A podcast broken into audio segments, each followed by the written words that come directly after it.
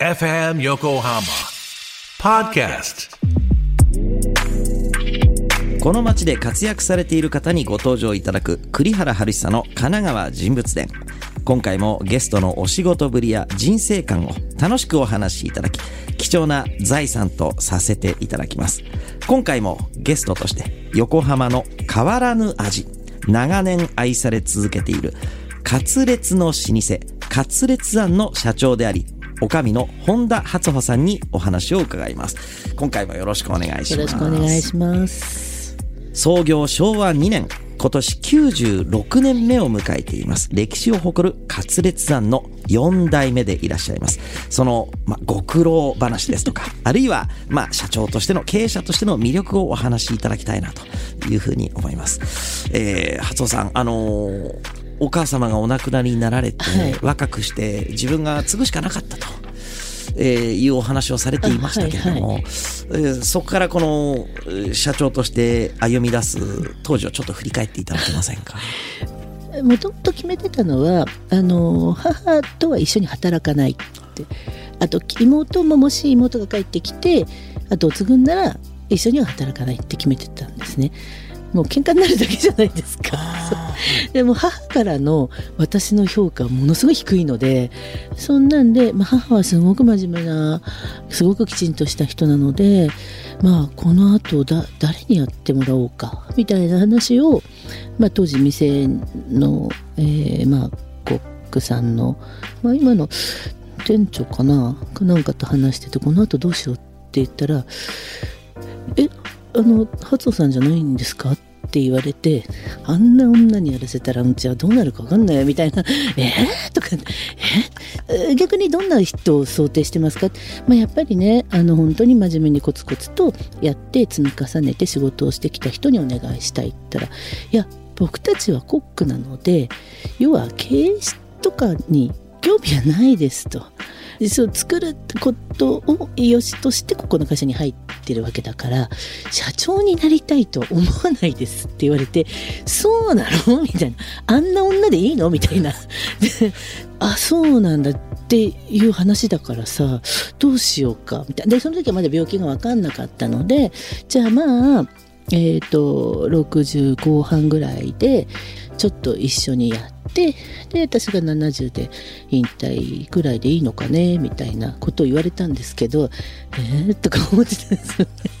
やだ一緒には絶対やりたくないと思ってたんで で、えっと、ちょグループ会社にあの広告代理店があってそっちの方の仕事はしてたので、まあ、それくらいの距離感でいいなと思ってたんですけどで「あはいはい」とかってたら、まあ、結局は、まあ、病気で亡くなってしまったのでまあ入り、まあ、で父がその7年後か6年後か7年後にやはりちょっと病気で亡くなってしまったので、まあ、交代っていう感じですね。はいあのーお身内なので今で私にっていうことで多分面白くお話をされてると思うんですけどその親子の感じっていうのはでもええどこの家にでもある会話ですから。でやっぱりね、あの小さい頃から、まあ、一応母も全面的に会社にの仕事をする前まで名前だけの役員じゃないですけどやってて月に1回か2回は会議とか営業会議みたいなとか報告会みたいなのに出てたんですね。で大体ね様子を聞くと、まあ、おばあちゃんと父と母の家族喧嘩ですよね。あーあ会議が会議が。うん で周りの人が困ってるみたいなこれで多分ね自営業あるあるだと思うんですよね。あるあるですねうんまあ本当に周りの方が気の毒で。え本当に申し訳ないなって、もうどうしま周りはきっとどうしましょうって思ってたと思うんですよね。ーじっと困ってるというかですね。はい。ええそうっていうのもありましたし、まああの父はまあ要は祖母と母がうわっと言うのでずっと黙ってますみたいな。あのここでなんか俺が一言言ったら100になって帰ってくるから言うのはやめようみたいな感じだったので、はい。あの父は割と私大丈夫だったんですけど本当に母と相性が悪くて常にバトルだったあので。のでもあの何度も同じ言葉です。みま どこにでもある。そうそう本当にそうだと思います。であの多分あのご長女っはい。てお母さんからするとあのとまあよく言えば友達。そうあね何でもお試しじゃないですか。ええ。まあ、例えばえ小学校入学するにしても中学受験するしないとかなんとかかんとか全てチャレンジというか 分かってないものをまあ見に行く、長女の悲哀そうそうそうそうそう。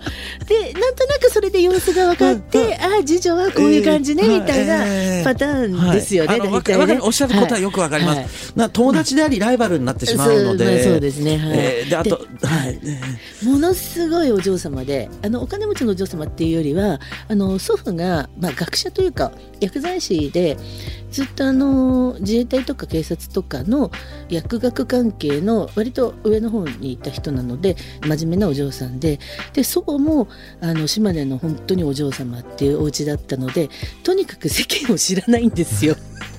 本当にで大学途中であの学生運動がひどくなった頃に学校占領されちゃいますよね昔は。それで嫌だっつって辞めちゃって父と結婚したのでまず就職もしてないしで働いてるのはうちだけなの。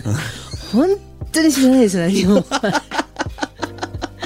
だから本当に私とかまあ、妹も遊んではいたんですけどお姉ちゃんがそそのかしたぐらいな感じ。いやいや そうかそう。まあそんな感じなので、はい、ねえだって私たち横浜でね中華街元町本木みたいな遊ぶとこ満載みたいな。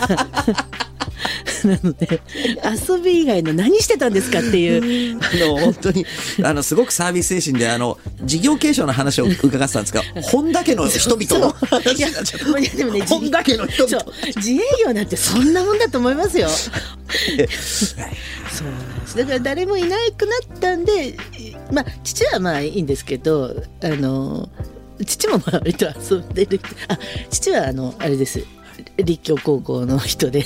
あ私の先輩でいらっしゃるんですね。あそうなんです。そうであの大学入れなくてはい。怒っちゃって、ええ。それでどうしようかって言ったら、あのその当時あの、えー、と祖父が、はい。あの朝日新聞の関係の仕事で今のあの OCS っていうあの海外新聞復旧株式会社っていうのがあってでそこでアメリカのサンフランシスコかな、えーに赴任してくれる若者がいないと。誰かいませんか？息子行かせますみたいな、えー。あいつ暇なんで行かせますみたいな。そうそうそう。それで行って帰ってきてる人なんで、あの人もちょこちょこ遊んでる人だからああまあそうそうそう。でもなんか立教高校って聞いて、うんうん。あの分かります。ねね。ね。そうわかるでしょ。そうそうそう。そうそうなんです本当にそう高校生とは思えない人たちですよね。でしょで立しょ。教高校の人たちでは本当に。でですねね、はい。大人っぽい方がね皆さんいらっしゃって。はい。そう。なんですよ。いやいやいや。であのすいませんあの事業継承の話なんですけど 本田家の人々が盛り上がりすぎちゃって。結果的に長きにわたりあのはい。後を継がれてることになりますですよね。はい。そうですね、まあきえー。その思ってたよりも両親がまあ早く亡くなってしまったのでまあねそうなりましたよね。はい、うん。あのそういう意味ではカツレツい飲食業、うん。はいはい。10番館の方は洋食うん。だと思いますけど、っていういわゆる業態うんはお好きでいらっしゃいますか、そうですね。サービス業はまあ好きな方だと思います例えばこの家の人でも後を継がなかったとしても多分仕事としてはサービス業とかを選んでたと思います。はい。そうなんです。じゃあそういう意味ではカツレツ案は良かったっていうことだと思うんですけど。そうですね。はい。い。いやあのー少しじゃあす話を変えさせていただきますと、今馬車道周辺は、うん。あの皆さんあのぜひお越しください。実はカツレツ案を中心に同じ業種のとんかつ屋さんがはいはい。何店舗もあって、はいはい。で実はあのとんかつカツレツを食べにたくさんの人が来て、そうですごいどのお店も行列。そうですね。それを人呼んであの初尾さんは、あのとんかつ戦争と。戦争してないけど。まあそうですね。すごく皆さんね、来ていただいて。賑わってるんですね。はい賑わってますね、ええ嬉しいですよね。あのここれはもちろん喜ばしいことというか、はもちろんですもちろんです。はい。ですよね。もともとそのあの馬車道って大人の方が夜こうしっとり集まるようなレストラン的なものはあったと思うんですけどそういうちょっとカジュアルにパッと入ってパッと食べられるお店っていうのは少なかったたんですよね。だからそういう意味でもあのすごくいいと思います。はい。あのーそういう意味ではあの他のお店は全部とんかつと歌っていてカツレツはうん。カツレツ。ってはい言ってはいはいこれ違いは何ですえかっとですね、はい。その初代のあのあまあ、安種が、まあ、結局コットレットですよね。まあ、コットレットを日本語読みしてカツレツあんにしたんですね。でこの方さっきも言いましたけど、まあ、外交官外交官とかやったりしてで引退した後にまあ自分でいろんな授業をしてるんですけどことごとく失敗してるんですよ。でだけどまあ多分その当時の方なので、まあ、土地持ちだったりそこそこのこうお家の方なんで、まあ、そんなことはこうあまり気にしてなかったようなんですけどで最終的に自分でこういろんなそのカツレツ案の原型になるカツを作って友達とかご親戚とか家で食べさせたら「いや美味しい美味しいこんなお店やればいいじゃん」なんて話になって本気にしちゃって始めちゃったえのでその時にもう最後だから、えー商売をやるからには勝たなければいけない激しく勝たなければいけないって言ってカツレツ。で最後なんで「あん」ってつけたでなのでカツレツとうちでははい読んでるんですね。ちょっとこはい。う語呂合わせはいそうですなそうです。ってるんで。ででも大元はコットレットとえ英語？英語ですえーイタリア語？イタリア語？うん。えっとコットレットっていう料理は肉なんかねをこう包んであげるみたいな。あそれをコットレットって言うんですか？みたいですね。フランスとかイタリア料理だと思うんですけど。はい。い今もあるんですか？コッどトレッうなんですか？でもなんか日本のイタリアンとかで昔からされてるところは例えば子牛のカツレツとかあそういうのうんああのなんかメニューにあると思うのでコットレットみたいなコットレットがあのいわゆるアイスクリーンと一緒ですか？そうですね。はいあはいはいはい。ー。えじゃあカツレツの名付け親でいらっしゃいますか？まあ、カツレツって言ってるのは多分うちだけだと思うんですよね。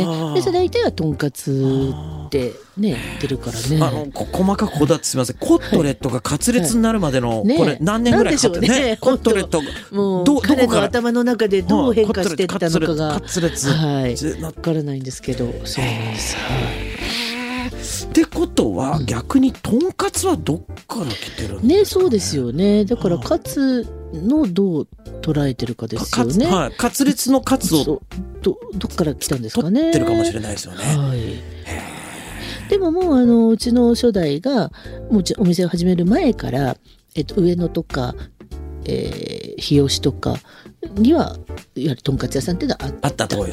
えーことなので。文献では拝見しました。が、はいはいそういう意味ではカツレツが縁起のいい食べ物カツになぞらえてるっていうのは、うんそうね。もう95、6年前から、そう。なのでうちがこうその一番最初にわっと盛り上がったのも根岸に競馬場があって要はカツ食べて縁起担いでこう行こうとか。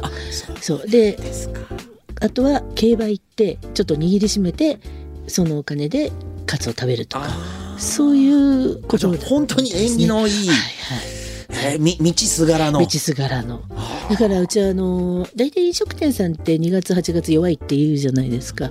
大体2月受験シーズンなので意外と忙しいですね。笑っちゃってうまくできてますね。そうなんですよ。本当にそうなんです2よ月は人が来るんですそうなんですよ。だからもうね初代とか2代目祖父母の初代2代目のおかげで3代目の父4代目の私はそのもう恩恵だけで経営してるっていういやいやいそうやいや生きてるご謙遜ですけどでもまあレールというかいろいろストーリーは全部できてるんですよね。全く変える必要がないものばっかりなので、確かに趣旨を変えなな全くないコンセプトがしっかりしすぎてるっていうかそうなんですよそうなんですよね。あのあのか神々しく見えます松尾さんが。本当？はい。えでもいいませせんか？あの、えー？かかぞあの、初尾さんに会うと、なんか縁起がいいって思う人いるんじゃないですあのね。妹が言います。あ初穂と一緒初穂と一緒にいるとちょっとなんはか運気が上がるふから。普段もあの割と大きく構えてらっしゃいますし ははい。い。あのご自身なんか勝手な印象ですけど、小さなことにあんまりこだわらないですね、はい。はい。こうでんと構えてらっしゃるところが。あれです。あの、勝つということでもう一つ質問させてください。はい。とはいえ、はい。なぜ私はうん。勝つの滑裂の人生だったのかっていうのを考えたことあります。多分私はなんで DJ だったんだろうってずーっと考えながらはいはいはいはいやってるんですよね。はあもしかしたらあの代々滑裂だったからななのかもしれないですけど、なんか自分のこのルーツとか定め、カカルマというか、何かそれを考えたことがありませんか、ありますよね。結局私あのなんていうかな。時代時代で会社とかっていろいろ変わるじゃないですか。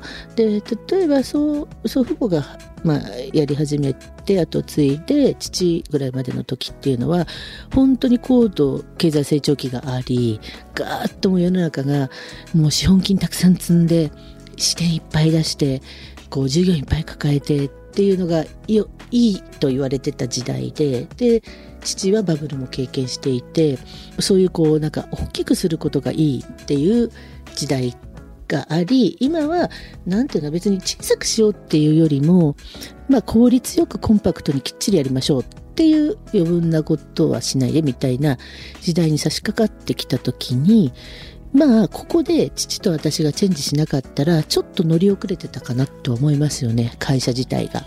お店というよりも会社としてね。はい。乗り遅れるってどういう意味合いですか、あほらもうずっとさ例えばさあのそろばんから電卓、あはい。電卓からレジレジからパソコンみたいなそのいつ切り替えますかってあるじゃないですか。それがもう全然私が入った時代ではもうレジの時代だったんだけど半分ぐらいはまだ電卓の時代だったんでうちはもうとっくにもうこっちに来てるのに。でずっとやってるとどこが切り替えていいかがでもわからないことってあると思うんですよね。でもちろん切り替えなくていいこともいっぱいあるのでどっちどっちっていうののそのまあ決めることしかしてないんですけどそこですよね。でね父はちょっとね気の毒なんですけど要は祖父母が始めて、まあ、祖父が亡くなって祖母のブレーンというか周りに役員がいてちょっとね父はねあんまり手を挙げても話を聞いてもらえないような感じだったのですごい気の毒だなっていうのがあってただあの本当に元来の遊び人であんまりそれこそ気にしない人なのでまあ俺がやらなくていいんだったらまあいいかみたいな人だったから。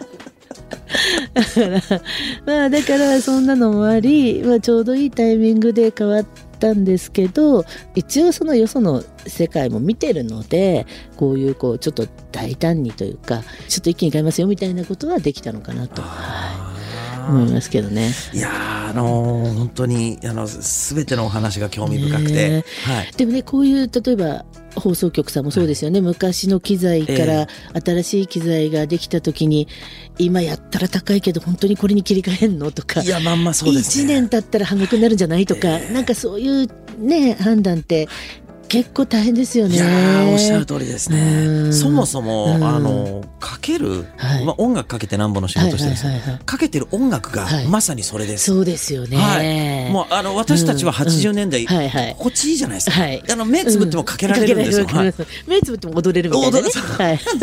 ところがはい。確実にもうその4代ぐらい後に来てますのでそうですよね。今かかってる音楽多分あのわけわかんない感じってまあまあそうですよね。ありますよね。でも今の子たちにはあれが普通ですし、うんそうはいそうそうそう。そうそう。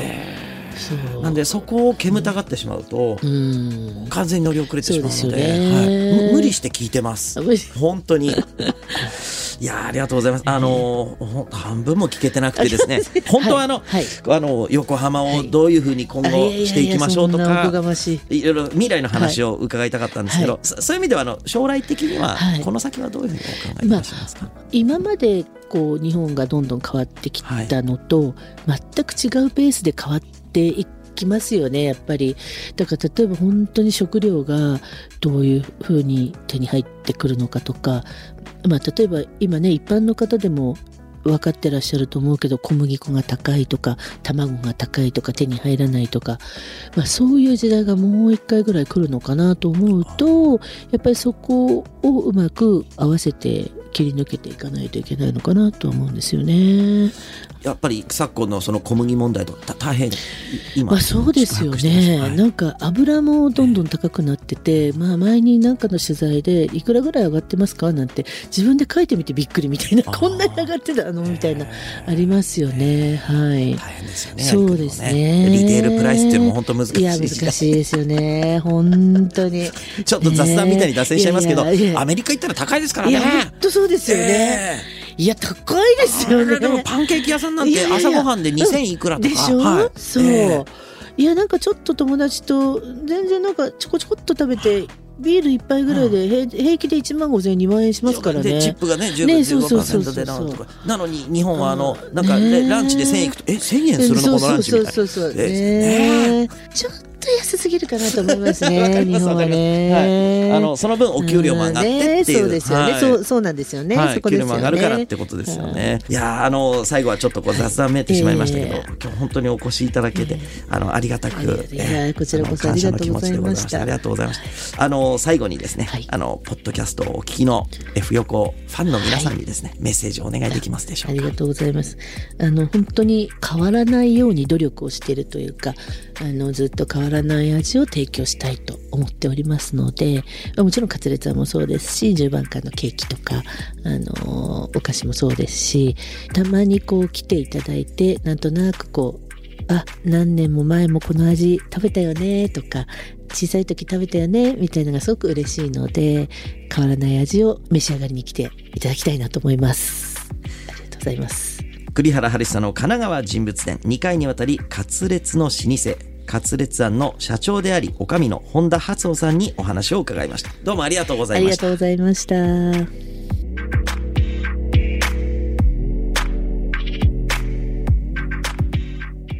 FM Yokohama Podcast.